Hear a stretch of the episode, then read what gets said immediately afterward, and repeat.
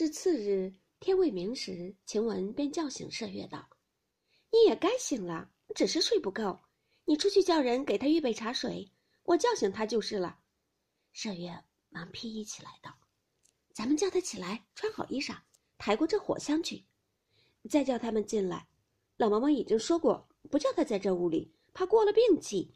如今他们见咱们挤在一处，又该唠叨了。”晴雯道：“我也是这么说的。”二人才叫时，宝玉已醒了，忙起身披衣。麝月先叫进小丫头子来，收拾妥当了，才命秋纹、谭云等进来，一同服侍宝玉梳洗毕。麝月道：“天又阴阴的，只怕有雪，穿那套毡的吧。”宝玉点头，及时换了衣裳。小丫头便用小茶盘捧了一盖碗建莲红枣汤来，宝玉喝了两口。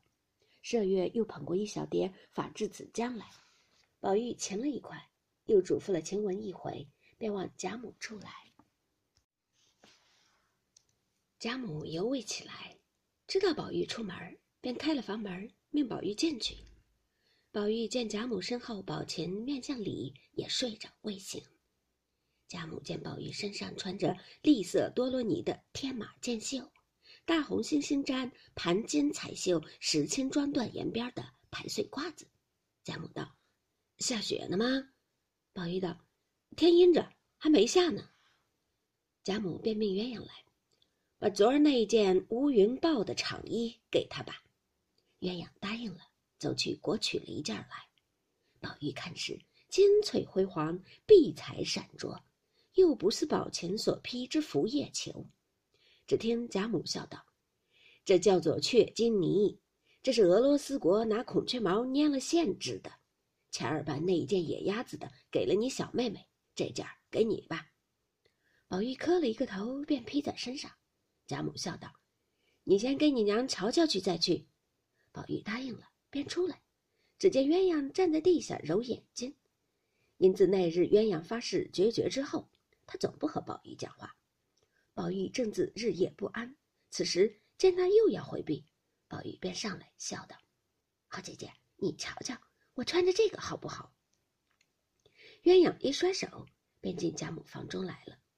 宝玉只得到了王夫人房中，与王夫人看了，然后又回至园中，与晴雯、麝月看过后，复回至贾母房中，回说：“太太看了，只说可惜了的，叫我仔细穿。”别糟蹋了它，贾母道：“就剩下了这一件儿，你糟蹋了也再没了。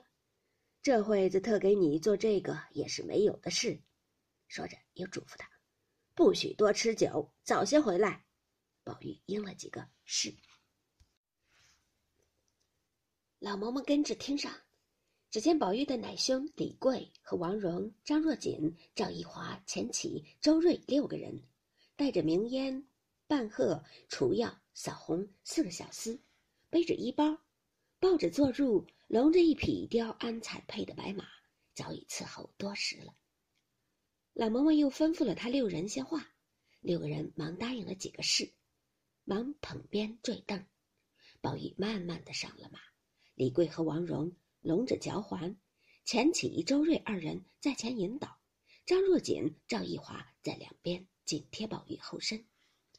宝玉在马上笑道：“周哥、钱哥，咱们打这角门走吧，省得到了老爷的书房门口又下来。”周瑞侧身笑道：“老爷不在家，书房天天锁着的，爷儿可以不用下来罢了。”宝玉笑道：“虽锁着，也要下来的。”钱起、李贵等都笑道：“爷儿说的是。”便托懒不下来，倘或遇见赖大爷。连二爷虽不好说爷，也劝两句儿。